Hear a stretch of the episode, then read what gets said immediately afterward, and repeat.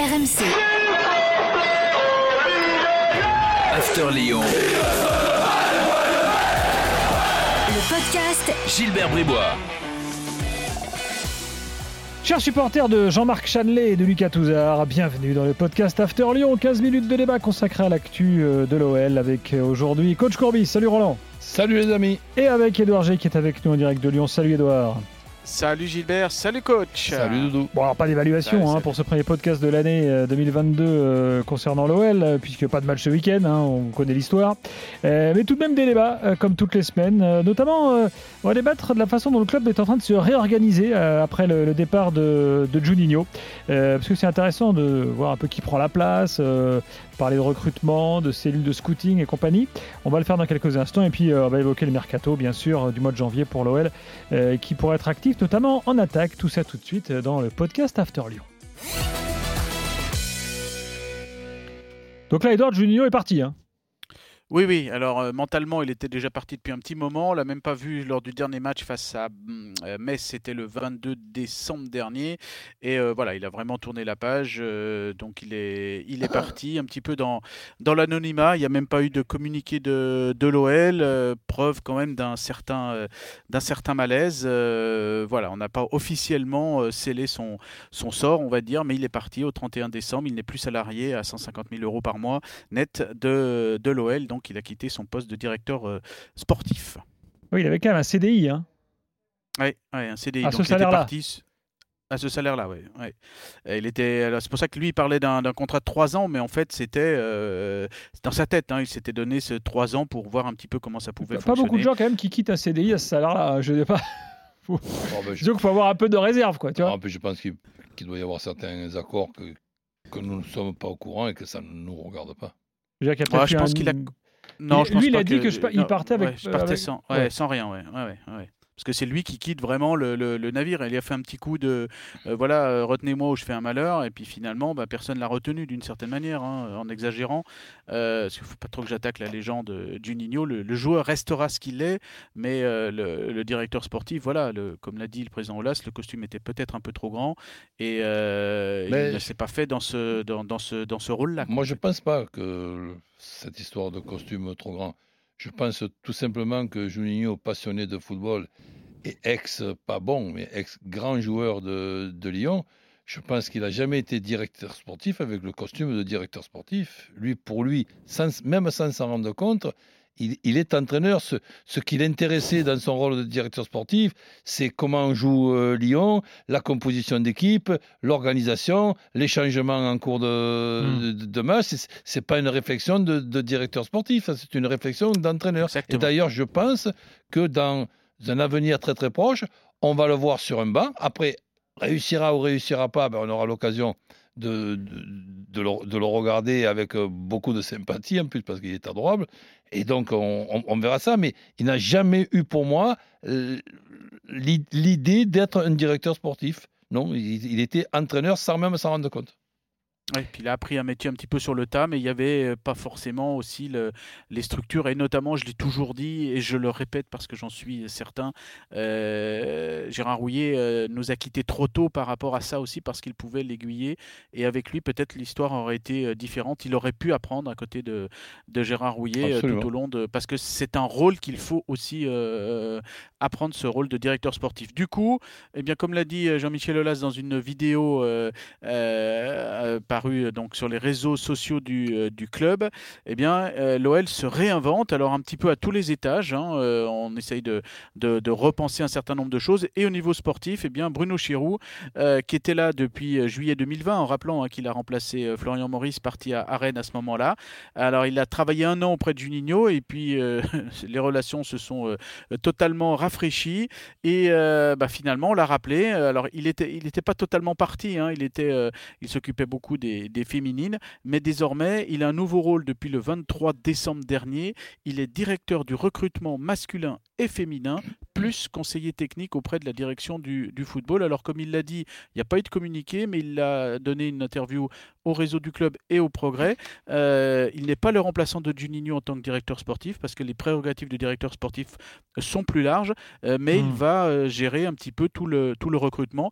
Et tout ce recrutement s'organise avec quatre scouts. Euh, sectorisés au niveau géographique et puis les niveaux un petit peu de, de, de- de jeu. Je m'explique, il y a l'historique Michel Rouquette qui est toujours euh, là. Alain Keviglia, lui qui est spécialisé plutôt dans les joueurs de Ligue 2 et de National, euh, dans un premier temps, on va continuer ce, ce rôle-là. Il Ah, arrive. Je m'arrête juste sur Caveglia avant que tu, dé- tu- tu Ouais. détailles la suite. Il, il était agent, Alain Caveglia. Euh, il y a longtemps, hein, je crois, oui. Donc Ouais, il, il y a plus- longtemps. Après, voilà, il était à il, Caen. il- il a Ouais. été agent. Après, il a été effectivement. Donc, euh, moi, ça m'étonne toujours un peu cette frontière. Bon, on en reparlera un peu poreuse entre en fait, un coup, tu es agent, puis après, tu deviens recruteur, directeur sportif, puis tu peux redevenir agent. Bon, euh, on en reparlera. Mais va- je te laisse détailler, Edouard, on y reviendra. Donc le troisième, c'est Alexandre Janin, alors euh, qui était venu avec euh, avec Bruno Chirou, hein, qui était dans cette euh, cellule. C'est l'ancien team manager des féminines du du PSG, qui est donc à l'OL depuis l'arrivée de Bruno Chirou en, en juillet 2020. Et il cherche une quatrième personne. Alors on, on glisse le nom, pourquoi pas, de Grégory Lorenzi de, de Brest, qui pourrait pourquoi pas euh, intégrer tout cela. Il y a aussi un analyste vidéo, et puis il y a une personne qui s'occupe d'une plateforme sur laquelle on centralise tous les matchs et puis les les données des uns des autres. Euh, voilà, voilà la cellule euh, de recrutement euh, autour de, de Bruno Chirou. Alors, c'est compact, comme il a dit. Il, ne veut pas une armée. On en avait parlé, hein, souvenez-vous, Roland et, et Gilbert. euh, on se disait, ouais, est-ce qu'il ne faut pas avoir 50 scouts dans chaque pays du monde pour. Non, lui, il veut pas être DRH de 50 scouts, comme il l'a dit. Euh, il veut une équipe compacte, sectorisée au niveau géographique. En plus, on s'appuie sur euh, les, euh, les clubs partenaires, que ce soit au Portugal ou au Brésil, ou les académies qui s'ouvrent au Ghana, au Vietnam. voilà, de ce côté internationalisation aussi de leur recrutement. Tu vois, si on fait la comparaison hein, avec Juninho, donc on, on- on vient d'en parler, pour moi j'ai donné mon, mon point de vue. Juninho, pour moi, n'a jamais été à l'intérieur de lui-même un directeur sportif. Toujours la passion du football, c'était, je, dis et j'insiste, il s'en rendait peut-être pas compte, c'était un entraîneur et c'est d'ailleurs un futur entraîneur. Par contre, euh, Bruno Chéroux, ben, je le vois là dans, dans, la, dans, la, dans, la, dans le bon habit, dans le bon. euh, Dans le bon costume. dans- exactement. Tu fais bien de, je peux- ouais. de- de m'aider. Ou merci. le bon survêtement, éventuellement, si Voilà, il est le bord beau- du terrain. Voilà, pour moi, le, costume. le- costume, costume. le costume, là, pour moi, lui va très bien. Ah, juste, euh, dans, dans ce que détaille Edouard, là, est-ce que tu estimes que c'est suffisant pour un grand club comme Lyon? Ben, Avoir 4 scouts plus euh, des analyses vidéo? Ça, ça me paraît un petit peu lé- léger, mais bon, dans un premier temps, je crois qu'il y a, il y a aussi les secteurs. Ouais, là, il y aura quatre euh, secteurs. Et après, rien n'empêchera de, de- rajouter euh, un scout à, à- à chaque scout et, et d'avoir dans quelques mois plutôt 8 que 4, Un louveteau, tu veux dire, Jacques Scout si, si tu veux. Puis après, il y a le carnet d'adresses des uns des autres. Et puis, euh, ils disent aussi, euh, le- Lyon veut, vise quand même des joueurs euh, de niveau euh, Ligue des Champions ou des, des, des- des- des joueurs déjà bien connus. Euh, donc, il n'y a pas forcément besoin d'avoir. euh, on, on les connaît, on, on- on peut avoir des vidéos sur eux. Rien n'empêche, bien évidemment, et il l'a précisé, c'est c'est très intéressant d'aller voir un petit peu euh, comment ils fonctionnent euh, en sélection, euh, un match à, domicile, un match à l'extérieur, euh, à prendre des contacts aussi euh, humain pour savoir comment il, vit, pour avoir aussi cet œil, parce que la, vidéo ne, ne- suffit pas, il faut voir un joueur dans un match et puis surtout voir ce qu'il fait peut-être ou ne fait pas euh, pendant que l'action se passe euh, ailleurs. Fait-il un, bon repli défensif, etc. etc. Donc euh, il, Bruno Chirou, voilà, c'est son pas de modèle à l'anglaise avec 50 scouts. Je suis pas DRH, j'ai pas envie d'avoir 50 personnes à, superviser.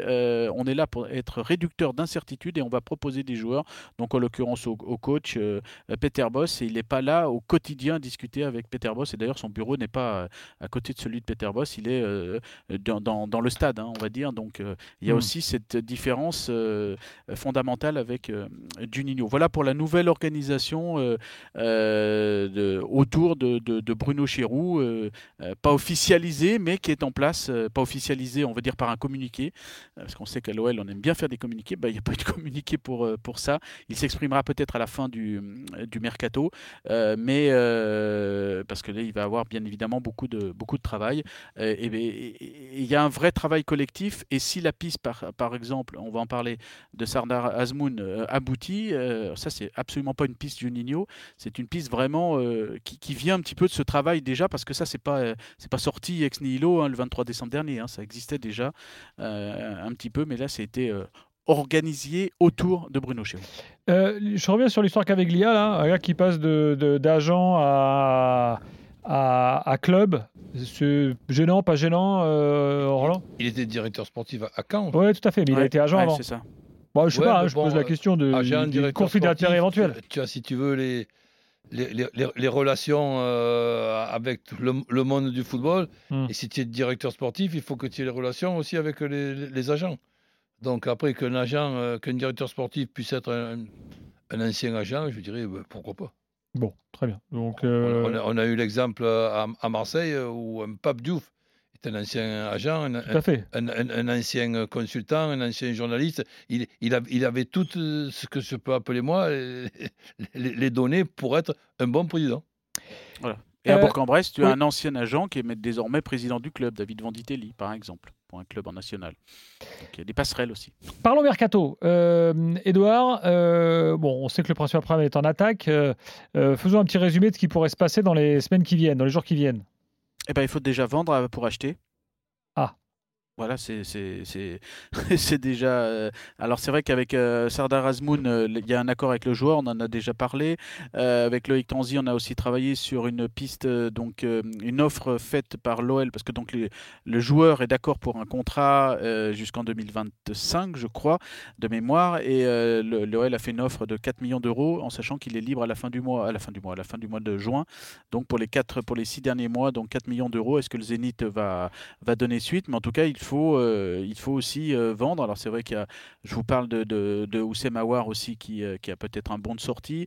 On a lu autour de Xanan Shakiri des, voilà, qui éventuellement l'OL voulait s'en séparer. Moi au club on me dit qu'on veut le garder. Ce n'est pas, on veut pas le mettre sur la liste des, des transferts, même avec des stats minimes, mais son recrutement n'est pas forcément en adéquation avec les besoins à l'époque, hein, parce qu'on recrute Xanan Shakiri, on a déjà parlé hein, pour un poste on va dire délié, alors qu'il n'est absolument pas ce, ce, ce profil-là, et plus au milieu, Mm. de, au milieu du jeu. Euh, voilà, il faut d'abord euh, ouais, il faut d'abord vendre avant d'aller acheter. En plus, euh, vous avez noté que la période avec les jauges, l'OL va beaucoup d'argent avec le match face à Paris qui va se dérouler avec très peu de personnes, là où c'est éventuellement 4 à 5 millions d'euros qui peuvent rentrer. Euh, 15 jours après, il y a le derby. Mais tu sais, ça, ça c'est intéressant, Edouard. Tu es en train de nous dire que les, les mesures sanitaires peuvent impacter directement le mercato de l'OL. Bah, en tout cas, elle impacte les finances, donc euh, à très court terme. Hein, Mm. le, euh, principalement, grosso modo, euh, un, un, match comme le PSG, un match de niveau Ligue des Champions, ça rapporte à peu près 5 millions d'euros euh, de, à l'OL. Alors, il y a toutes les charges aussi, hein, les... mais ça rapporte une somme considérable. Il y a celui-là, il y a le match de, de Saint-Etienne le 21 janvier, pareil, 50 000 personnes, donc 5 millions d'euros qui, entre guillemets, disparaissent. Vous enlevez aussi le match de Marseille? Mmh. qui va se rejouer mais à, à huis clos. Euh, donc ça fait beaucoup d'argent euh, en moins. On peut imaginer 10 à 12 millions. Alors euh, c'est sur les comptes de l'année prochaine, mais ça veut dire que ça, ça, ça limite un petit peu les, les marges. Il faut aussi en, en tenir compte de, au niveau de, de, ça parce que les, les aides de l'État vont pas être en adéquation bien évidemment avec le, 5 millions d'euros pour un, pour un stade, pour un match à 50, 60 000 personnes. Effectivement, donc à suivre pour le mercato. Enfin bon, euh, quoi qu'il arrive, l'attaquant, c'est moi j'ai du mal à envisager que ça se fasse pas même sans vente, Edouard, parce que là il y en a un besoin concret avec la canne. Oui, parce que Slimani, euh, Islam Ah oui. Slimani avec l'Algérie, Tino Kedewe avec le Zimbabwe, Kaltoko et Kambi avec le, le Cameroun. euh, euh, D'ici le 6 février, ils vont, vont pas être beaucoup là. On leur souhaite d'ailleurs de pas être beaucoup là. Ça voudrait dire qu'ils aillent euh, jusqu'au bout. Euh, ouais, ça va être, euh, il va falloir aller chercher quelqu'un, il va falloir se, se- se réinventer. Après, il peut y avoir aussi le retour de, de Jeffrey Adelaide, mais là c'est plus au printemps qu'au cœur de cet hiver, euh, une fois qu'il sera Hmm. remis de sa deuxième opération au genou. Bon, après, dans le malheur des, des, des clubs euh, concernés par les départs à la Cannes, finalement, avec la refonte du calendrier, il n'y a, plus tellement de matchs en janvier. Parce qu'il y a des matchs que. Alors, Lyon a, a- a- a un match en retard à, à jouer, enfin, le, fameux match contre, contre Marseille. Euh, bah, enfin, c'est des matchs qui le ne devrait week-end. pas se faire au mois de janvier. En Ouais, plus. Qui devrait pas se faire au mois de En janvier. plus, ouais, donc ouais. là, tu n'as plus de match en semaine. Par exemple, avant, il y en avait, il y avait de la Coupe de la Ligue, il y avait de la Coupe de euh, France. les, les- les joueurs euh, qui sont dans la canne, ils ne sont pas dans la même sélection. Donc Hmm. ils ne vont pas aller tous au bout. Tout à fait. En plus, ouais. On a du mal à envisager que le Zimbabwe Mais, est en ouais, finale, par, par exemple. Par exemple. Ah bon, c'est jamais. hein. Mais si c'est le Zimbabwe, ce sera que le, le Cameroun qui ne sera pas allé. Ou, ou... Ah, il peut y avoir une finale. Zimbabwe-Cameroun, hein, Oui. avec l'Algérie en demi-finale. Et là, t'es pas bien quand même. bon, à suivre. Merci en tout cas, coach. Merci, Edouard. Prochain Bah, podcast. After Lyon lundi prochain. Bye si bye. tu m'accordes Oui, si tu m'accordes juste 10 secondes, je voulais Bien juste sûr. dédier ce, euh, ce podcast à un collègue, un photographe, euh, Philippe Desmas, qui nous a quitté d'une crise cardiaque euh, le jour de Noël. On a travaillé euh, beaucoup ensemble sur le, le foot euh, à Lyon et euh, son, son départ d'une personne vraiment bienveillante, plein de, plein de chaleur, plein euh, d'humour, euh, nous a fait euh, tous du, du mal dans le- les suiveurs de, de l'OL. donc on adresse à, à ses deux filles et à sa, son épouse euh, eh ben, tous nos voeux euh, euh, dans, cette, euh, dans ce moment de peine. Merci, Ok. Edouard. Euh, Edouard. Et à lundi prochain, les gars, pour un prochain podcast After Lyon. RMC, After Lyon. le podcast Gilbert Bribois. RMC Football. Samedi à 15h au stade de la Mosson à Montpellier, c'est la finale de la Coupe de France féminine. Le Paris Saint-Germain affronte le FC Fleury 91 pour un match au sommet. Qui décrochera le titre? Réservez vos places sur billetterie.fff.fr. PSG Fleury. Finale de la Coupe de France féminine, samedi à Montpellier avec RMC.